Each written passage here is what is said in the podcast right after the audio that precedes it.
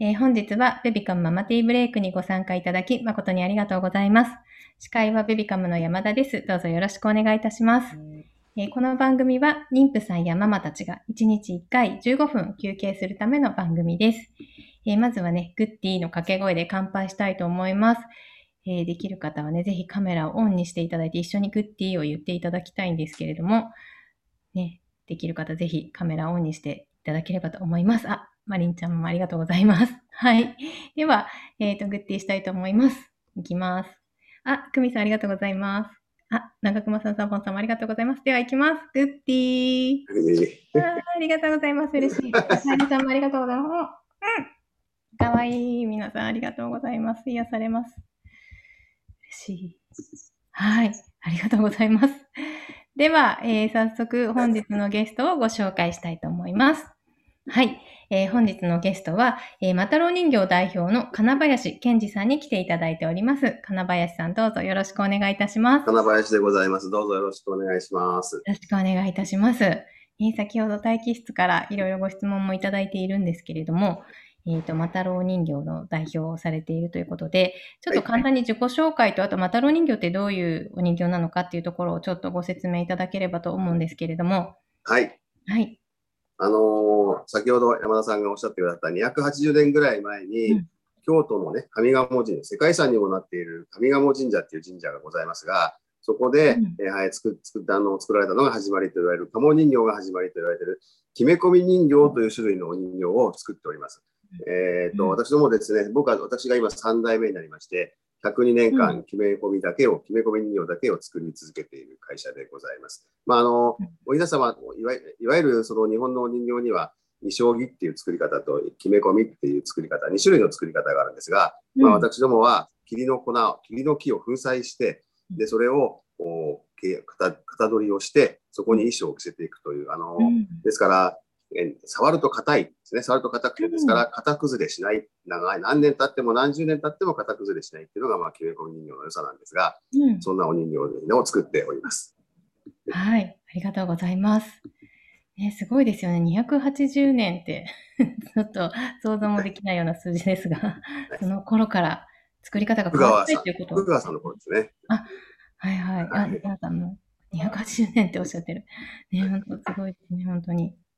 たかなママさん、勉強になりますというはいコメントをいただいておりますえっ、と、あ、みどりさん、娘が生まれたとき、うちの母が決め込み人形を習いに、あ、習いに行って、帯びな、目びなを手作りしてプレゼントしてくれたっておっしゃあ、って、はいはいはい。そういう習いたりしてできるものなんですか？いいですね。あの、私どもにもう、渡郎人形学院っていう学校がありまして、もうえー55年、55年ぐらい経つんですよね、創立してから。うんあの、お人形作りを教える学校がございます。そうなんですね。はい。で、そこに通って、その教える資格を取られる方もいらっしゃいますし、まあ自分の趣味の分だけを作られるとか、まあお孫さんが作る、あの、ご誕生したから、あの、その子にどうしても作ってあげたくてとかいう方もいらっますね。うーん、そうなんですね。すごい。なんかもう一生の思い出ですね。お母さんが作ってくれたお人形なんてね、素敵。いいですよね。うん。うん。じゃあちょっと私の方からちょっと聞きたかった。まあ、もうそもそもの話になっちゃうんですけど、はい。ひな人形を飾る意味はどういうものなんですか、もともと、うん。えー、流しびなっていうのが起源になってるんですけれども、はい。えー、3月3日に、うんその昔は紙で折ってた、紙で折った紙びな、折り折り紙みたいなので作った、うん今もう皆さんもあの神社とかで、えー人型って言って、人の形したやつで悪いところとか良くなってもらいたいところをなでて神社に送り、収めてくださいみたいなのをご存知かと思うんですが、はい。まあ、あの人型っていうのが元になって、人型、だから人型が人形なんですね。っていう字を、うんうんうん人形って書いて人型って読むんですけど、うん。で、まあ、その、その女の子、女性の方に降りかかる役や災いを、その、身をな、身を清めるために、はい。紙でその紙でなぜて、川に流した役や災いを流すっていうところが始まりなんです。うんうんで、その時同時に、あの、宮中でね、宮中でね、その将軍家だとかいろんな宮中とかでね、はいえー女の子たちが小さいお人形でひな遊びっていう遊びを、お人形遊びをしてたんですね。それがだんだんだんだん一緒になってきて、うん江戸時代ぐらいからひな人形っていうのが誕生した。あということで、まあ、その赤ちゃんが生まれました。まあ、女の子ですと、おひなひな祭り、それから男の子ですと、単語の5月5日の単語の節句に、うん。まあ、おひな様であったり5月人形を飾って、生まれてきたこの、お健やかな成長、この子から、えー役や、この子に降りかかる役や災いを、あなたが身代わりになって受けてくださいねっていうのがひな人形だったり5月人形なんですね。うんなので、まあ、要するに皆さん、この、まあ、生まれてきてくれてありがとうっていう感謝の気持ちと、それからこの子がなんとかこの無事にね、えー成人できますようにっていう願いを込めてするのがひな人形とひな祭りですかね。うんありがとうございます。ね、そうすると、ちょっと待機室の方で来ていた質問に、をちょっと読ませていただきますね。えーっと、あ、まずですね、えーっと、第一子で初めての女の子なので、ありがたいことに、ひな人形や市松人形、ガラスの箱に入った、何というかわからないけれど人形など、いろいろ頂戴しました。何本も飾っていいのでしょうかというご質問来てたんですけど、はい。これはいかがですか？あの、いくつ飾っていただいても大丈夫です。ああの、うん昔はっていうか、本来はですね、えーまあ、7段飾りとか、8段飾りとかっていう赤い紋線であったり、木製の段だったりと、皆様を飾って、うんその両、その両脇に市松人形の男の子と女、市松人形って男の子と女の子があるんですね。で、男の子と女の子を両脇に飾って、うん。でその脇にいただあのお祝いでいただいたケースをずっと並べるっていうのが本式の並べ方だったんですよ。なのでうん、まあ、おひな様を真ん中に挟んで、市松人形、ケース入り人形っていうのがずらっと並ぶのが昔の飾り、本来の飾りなんですけど、うん。うんまあ、今なかなかそれが現実的ではないので、そのだんだんだんだん省略されて、ケース入り人形が、ケース入りの人形が省略されたり、市松人形が省略されたり、それから7段が5段になり、3段になり、2段になり、1段になりみたいに、どんどんどんどん、あの、住宅事情やね、ご事情なんかに合わせて、うん。えー省略されたり、簡素化されたりしていって、今の、まあ、今はまあ、やっぱりどうしても、二人っていうのが、二人の親王飾りって言われるお殿様とお姫様だけのやつが数多くなってますが、うん。あの、お祝いでいただいたものは、やっぱりそれだけ、ね、周りの方々が、その赤ちゃんの誕生を喜んでくださって、お祝いしてくださっているので、うん。あの、なるべく出してあげて、飾ってあげた方がいいと思います。うん。ありがとうございます。ね、あ、そんな歴史があったんですねっておっしゃってる。えーっと、楓さん、私の本当の出産予定日が、あ、ひな祭りだったんですって。えーそして、まさかの親の結婚記念日。3月3日なんですね。女の子の健やかな成長とは知っていたけど、さらに詳しい、あ、詳細聞けてよかったというコメントをいただいてます。うん。あ、久美さんはマタロ人形さんの立ちびな、長女のひな人形として10年前に母から送ってもらいました。ありがとうございます。大切にしていますということで。あありがとうございます。ね。うん。えー、イリさん、お人形作者さんには申し訳ないのですが、女の子一人に1セットなんてお金も場所もありません。現代は母親のを譲ってもよくな、えー良くなったとか、代は姉妹兼用でいいとか、何か狭い家でも良い方法ないでしょうか自分のは一段のやつですという。はいはい。うんうん。。はいい。あのーまあ、なんていうんですかね、先ほど申し上げた通り、その子のお守りで身代わりなんですよね。身代わりでお守り、身代わりでお守りなので、まあ、お守りを、あの、ご家族や家族、あの、姉妹で共有しないように、その子のものがあるといいですねっていうお話はさせていただいております。うん、ただ、まあ、いろいろご事情があるでしょうし、うん、あのーお母様のがまだ綺麗で、じゃあこれをあの処分しなきゃいけないんですか？とかいうことにもなってしまいますが、うんうんなかなかお母様のも並べて、えー赤ちゃんのも並べるっていうのがなかなか難しい。ね、あの状況ではあるので、今の住宅事情であったり、昔みたいにね、あのお部屋がいくつもあってっていうわけではなかなか難しいので、うん。例えばお姉ちゃまがいらっしゃったら、お姉ちゃまのものがあったら、台とか、台とかはもうもちろん共通で全然問題ないと思います。うん。で、おひな様も、例えば、お姉ちゃまがお父様とお姫様の親王飾りをお持ちだったら、妹さんには彼女さんを、ちょっと小さめの彼女さんを飾ってあげるとか、うん、今、すごく小さいものたくさんあるので、うん、2番目のおお嬢さんには、えーちょっと立ちみな、小さい、小さめのつ、ちょっと飾れる立ちみなを飾ってあげるとか、うん。あの、別に金額とかそんなものではないのでうん、どんなちっちゃいものでもいい、どんな小さなものでもいいので、うん。あの、その子のものっていうのが用意してあげられるのが一番いいですね、とは言われています。うん。ただ、はい、あの、あまりそこは気にせずに、二人のものなの、二人のものだから二人で仲良く、あの飾りましょうねって、家族でね、三人でうん一つのおひな様を飾るのも、うんあの、とっても、なんていうんですかね、ずっといい思い出になるんじゃないかと。やっぱり大きくなってから、そのお母さんとママと飾った、えーひなひな飾りっていうのは皆さんすごくとっても思い出に残っているようですので、うん3人でね、仲良く飾ってあげるっていうのもいいんじゃないでしょうか。いいですね。はいうん。ありがとうございます。なんかそうすると、ちょっとトレンドという言い方していいのかわからないんですけど、最近は、はいまあなんかちっちゃいのが流行っている感じですか？昔から比べたらやはり小さくなってますね。うんで、私どもでもやっぱりもう今、さ間口33センチで飾れるとか、間口間口40センチで飾れるとかいうお雛様。ですから、あの、これはちょっとオーソドックスできちん、あの、あれですけど、こんな、手のひらに乗っちゃうようなね。うん、これ、これでもまだ中ぐらいの大きさなので、それで中ぐらい？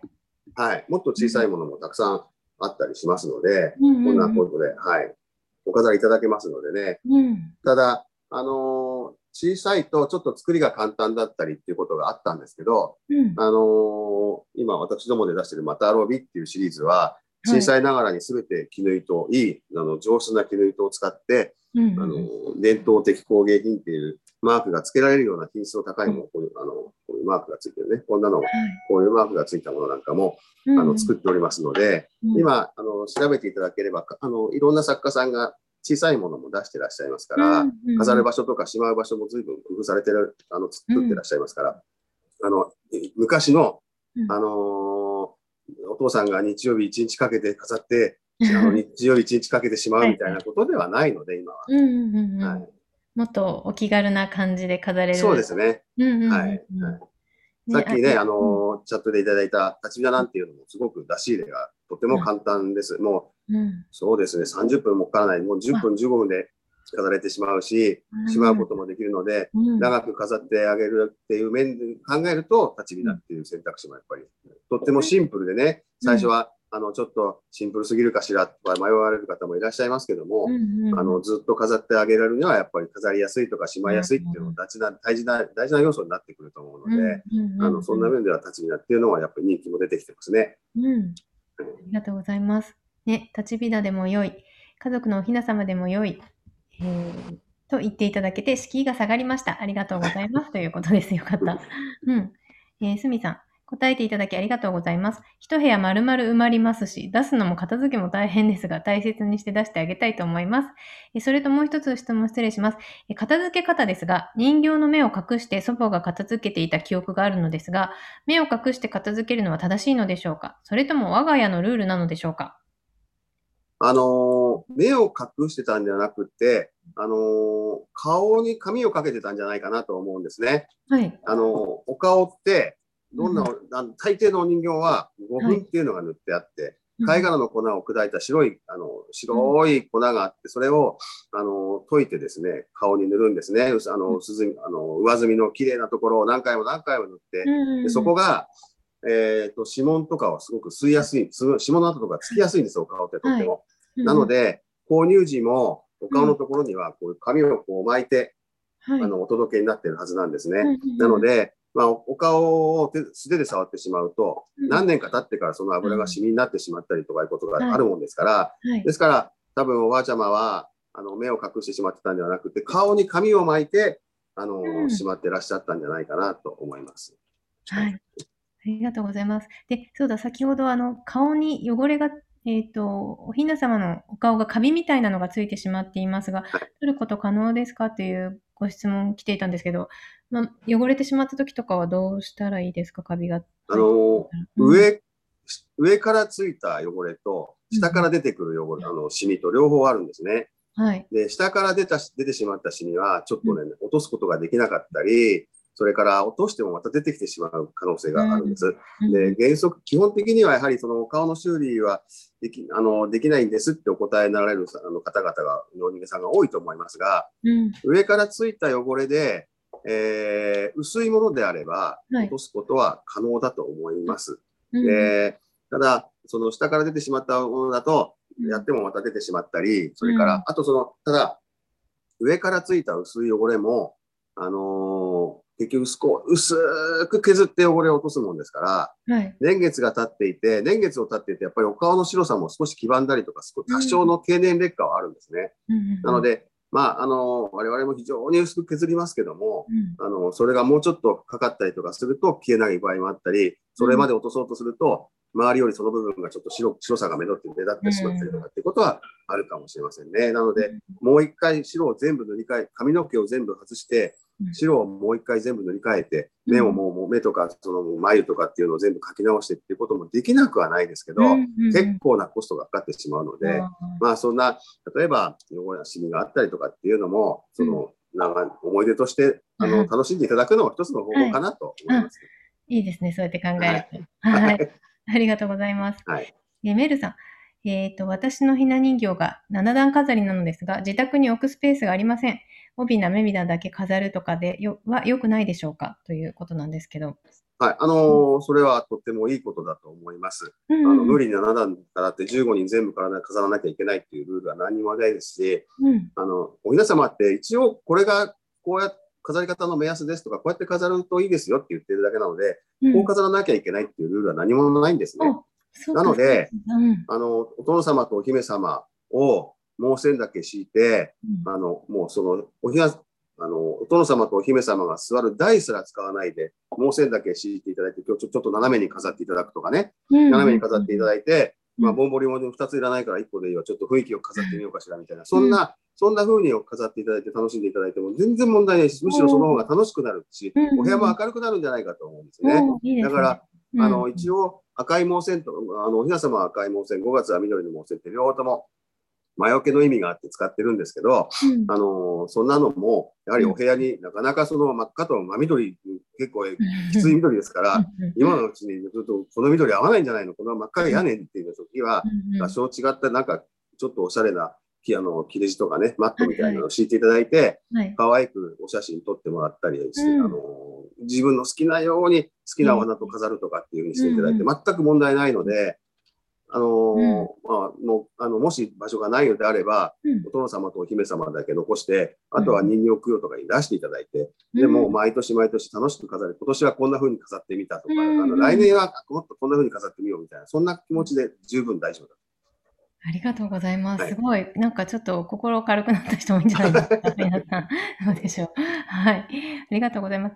えー、千春さん、私自身がひな祭り生まれだったことも八段びなでした。あ、八段すごい。去年9月に娘が生まれ、初節句は実家で私のものでお祝いしました。娘に買ってあげたいのですが、8段とな比べると1段、2段はなんて思っちゃいます。おじいちゃんからは何がいいか決めておいてと言われているのですが、何を基準に決めていいのかわかりませんというご質問いただいているんですけど、どうですか？あの、うんいや、あの、やはりその、環境って変わってきますからね。お稲様も変わってるんですよ。ですから、あの、うん。小さくなったり、色、色もやっぱり現代のその洋風、うん洋洋室に合うようなお雛様がだいぶ増えてきています。やっぱり圧倒的に洋,、室に飾られることが多いので、ですから、うん。あの、木目風のものであったり、それからう、んちょっとなんていうんですかね、ちょっと北欧風で意識したものであったりとか、うん。はい、アースカラーのものであったりとかっていうのを結構いろいろうん。私どもでも出してますので、うん。あの、今、今飾るとしたらどこに飾るのかな、どんな大きさのものが飾られるのかな、うん。収納したらどのぐらいで収納できるのかなっていうことをご確認いただいて、うん。その今の生活に合ったものをうん。お求めいただければ、お求めていただけるのが、まあ要するに、なんとかその、なんとかっていうか、とにかくこの子が無事に元気に育ってほしいっていう願いのものですから、うん。ものではないので、その思いが、パパとママとおじいちゃんおばあちゃまの思いが入ってればいいわけですから、うんあの大きいものを用意してあげなきゃいけないとか、うん。そういうことはないので、気にパパとママがこの子にはこれがいいわねって選んであげれば、それでいろんなものでも、それがその子の宝物になるんじゃないでしょうかね。うんありがとうございます。はいね、ちょっと今そんなお話をしたんですけど、実はね、えっと、ベビカムとマタロウ人形さんでコラボしているプロジェクトっていうのがちょっとあって、ぜひこれを皆さんにご紹介したいなと思って、えっと、ぜひちょっと金林さんからどんなものかっていうのをお話しいただいてもいいですか？はい。うん。今、えーベビカムさんと、うん。ワンヒナプロジェクトということをさせていただいております。これは何かと申し上げますとうん、あのーご自分でですね、好きな形のおひな様、あの、いろんな形があるんです。数十種類って形のおひな様がありますので、うん。まあ、好きなサイズ、好きな形のおひな様をお選びいただいて、うん。でそして、えー形から選んでいただいて、その後、お着物を全部ご自分で選んでいただきましょうと。まあ、とにかく、その赤ちゃんだけのものをお作りしてあの、作りして、楽しいご家族で楽しい、えー、ひな祭りを迎えてほしいなと。まあ、うん、なかなか見に行ったけど、うん、ピンとくるものがなくってとか、ここが好きだったんだけど、ここの一色がどうしても嫌なのよね、みたいなことにならないように、あの、すべてもうご自分で選んでいただいて、もちろん。当然、あのー何もね、普通から、普段からおひな様の衣装なんか選んでるわけではないので、うん、まあ、わからないところもたくさんあると思うんですが、そこのところは、うん、あの、きちんと丁寧にアドバイスを差し上げながら、うん、このお衣装も選んでいただいて、お顔も選んでいただいて、で、最後には大東屏風やモンボリまで選んでいただいて、とにかく、この子のために作る、あの、作る、その子のために作る、えー、ワンヒナって、世界で一つのおひな様を、えー、その子のために作ってあげあげることによって、また思いも十分その込められたり、まあその、うん、後々ね、あんたのためにこんなことをここまでやったのよ、まあ、パパとママはって言えるようなね、ものを作っていただければ、うん、あの、そのおひな様にも愛着が湧い湧いて、大切にしてくださって、おひなひな祭りがまたより一層楽しくなるんではないのかなということで、今、はい、あのいろいろ進めさせていただいております。ありがとうございます。こんな感じでね、たくさんある衣装の中から、ね、選んでいただいて、えっ、ー、と、本当にオリジナルのひな人形が出来上がるというものを今やっております。で、ですね、皆さんの音声がさせていただきますね。で、実は、えっと、今日、えっと、実際にその、マタロ人形さんとベビカムのやっているワンヒナプロジェクトの体験モニターをやっていただいた方にお越しいただいているので、ちょっと感想を聞こうかなと思ってるんですけど、マリンちゃん、ママさんはお話できますか？はーい。あ、よろしくお願いします。ますね、あ、ま あ、またまたニコニコ笑ってる。あ、かわいい。いつもニコニコしてくれる。本当に。ね、実際に体験して、マリンちゃんママどうでした？やっぱ自分の家に対してのサイズとか、うんうんうぎず大きすぎずのものが欲しかったんで、そこから選べるっていうのも良かったし、うん、あとはやっぱりお店とかで、うん、ビナガはこっちがいい、メビンナはこっちがいいとか、うん、合わせたいなっていうのがいっぱいあったので、うんうんうん、は娘のために、まあ、あの二重のひな人形にしたんですけど、うん。うんうん。まあ、うちも旦那も二重なんで、多分二重になると思うんですけど、二重になってほしいなっていう。今日とかも淡い感じにして、優しい子に穏やかに育ってもらって、濃い色を入れたことによって、すごい自分の芯も持ってほしいなっていう気持ちを込めて入れたので、うん、よかったなと思います。いいですね。そうやっていろんな自分で考えてその気持ちを込めて作れるっていうのは本当にもならではですね。画面触んないの、抹茶。あちょっと消えてしまいましたが。戻ってきました。ね、今日やっぱ興味があるんですね。あ、でもすごい楽しく作れたという感じですか？そうですね。なんかいろいろ、このぐらいの色がいいなって言ったら出してきてもらって、うん、あ、それだったらもうちょっと薄いのとか、いや、もうちょっと濃いのみたいな、すごい細かいことも言ったんですけど、すごい対応してもらえたんで、うんあ、画面触んないで。ありがとうございます。ちょっと大変な時に出てきていただいてありがとうございます。ナナさんが可愛いですねっておっしゃってる。ね、ありがとうございます。ねマリンちゃんママありがとうございます。急に振ってしまいましたが、ありがとうございます。あ、みゆきさんがマリンちゃん可愛いですね。えー、毎年作った時の気持ちを思い出しそうで素敵ですっておっしゃってる。本当ですね。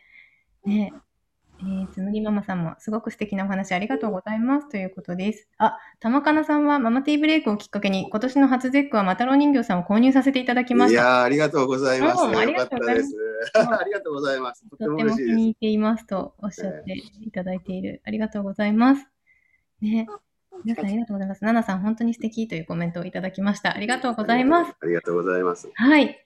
えというわけで、そうね、ちょっとお時間オーバーしてしまいましたが、本日はマリンちゃんママにもちょっと登場していただいて、えっ、ー、と、感想を聞きました。ありがとうございます。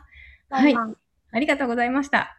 では、ありがとうございました。終了したいと思うので、明日のゲストを紹介したいと思います。はい、えー、明日のゲストは、助産師の青柳美代子さんに来ていただきます。えー、妊婦さんやね、産後ママの体の声を聞こうというテーマでお届けします。えっ、ー、とね、ちょっとまあ生まれたばかりの赤ちゃんのことばかりが気になっちゃって、自分の体をね、二の次にしてしまうっていう方多いと思うんですけれども、ママの体大切ですよっていうお話を助産師の青柳さんに来ていただいてお話ししていただきますので、ぜひご参加いただきたいなと思います。どうぞよろしくお願いいたします。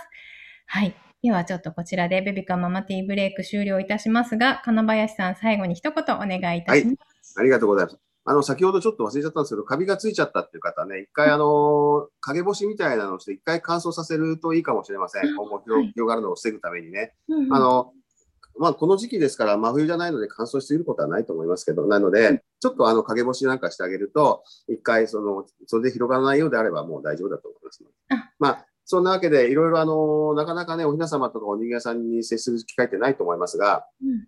あの、本当に自由、自分たちのため、その子の、その子のためのものなので、自由に飾りたいように、この子にはこんな飾りが似合うだろうみたいなことで、気軽に飾っていただいて、まあ、なるべく、あの出し入れも簡単に、あの、たくさんの、たくさんのお人形やお道具がある方は、もう毎年これしか出さないって決めて、とか、まあ、代わり番号にちょっとずつ出していくとかっていうのは、それでもありだと思いますので、うん、飾ってなんか、この家族でね、3月3日に、そのずっと、あの、お嬢さんの成長の健康を願っていく、健やかな成長を願って。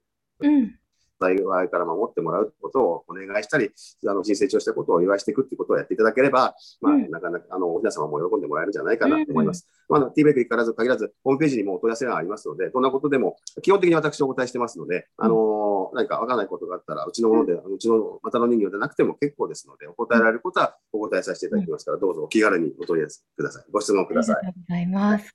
ね、えー、そうですね。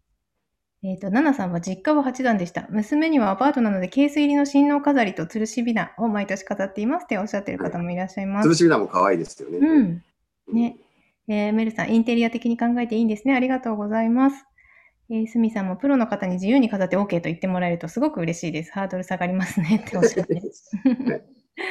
えー、ルンさんはものすごく勉強になりました。楓さんも思い出として残しておきますということでコメントいただいております。で先ほどのちょっとワンヒナプロジェクトの、えーと、URL、えーと、今こちらにお付けします。えー、ぜひぜひこちらから あの飛んでいただいて見ていただくといろいろあのやり方とか作り方とか工程なんかも出ているのでね、ぜひチェックしていただきたいなと思います。えっ、ー、と、アルファベットでワンヒナ、えー、プロジェクト、カタカナでプロジェクトで検索していただいても出てくると思いますので、どうぞご確認ください。あ、マリンちゃんママ、ありがとうございます。体験楽しかったです。ありがとうございます。いただきました。ありがとうございます。はい。では、えー、こちらで終了したいと思います、えー、本日もリフレッシュしていただけましたでしょうか？明日もぜひリフレッシュしに遊びに来てください、えー、忙しい毎日に心地よい刺激と発見を明日も午後3時からみんなでティータイムしたいと思います。本日もありがとうございました。ベビカンママティーブレイクでした。あマリンちゃん。どうもありがとうございました。ありがとうございました。ようこさんありがとうございます。あ、マリンちゃん、笑ってる。ありがとうございます。かわいい。あ、かみさんありがとうございます。かわいい。はい、イリさん、あ、さよなら。あ、イリさんの赤ちゃんが見えた。ありがとうございます。はい。では、失礼いたします。皆さんはい、ありがとうございました。ありがとうございます。失礼いたします。失礼します。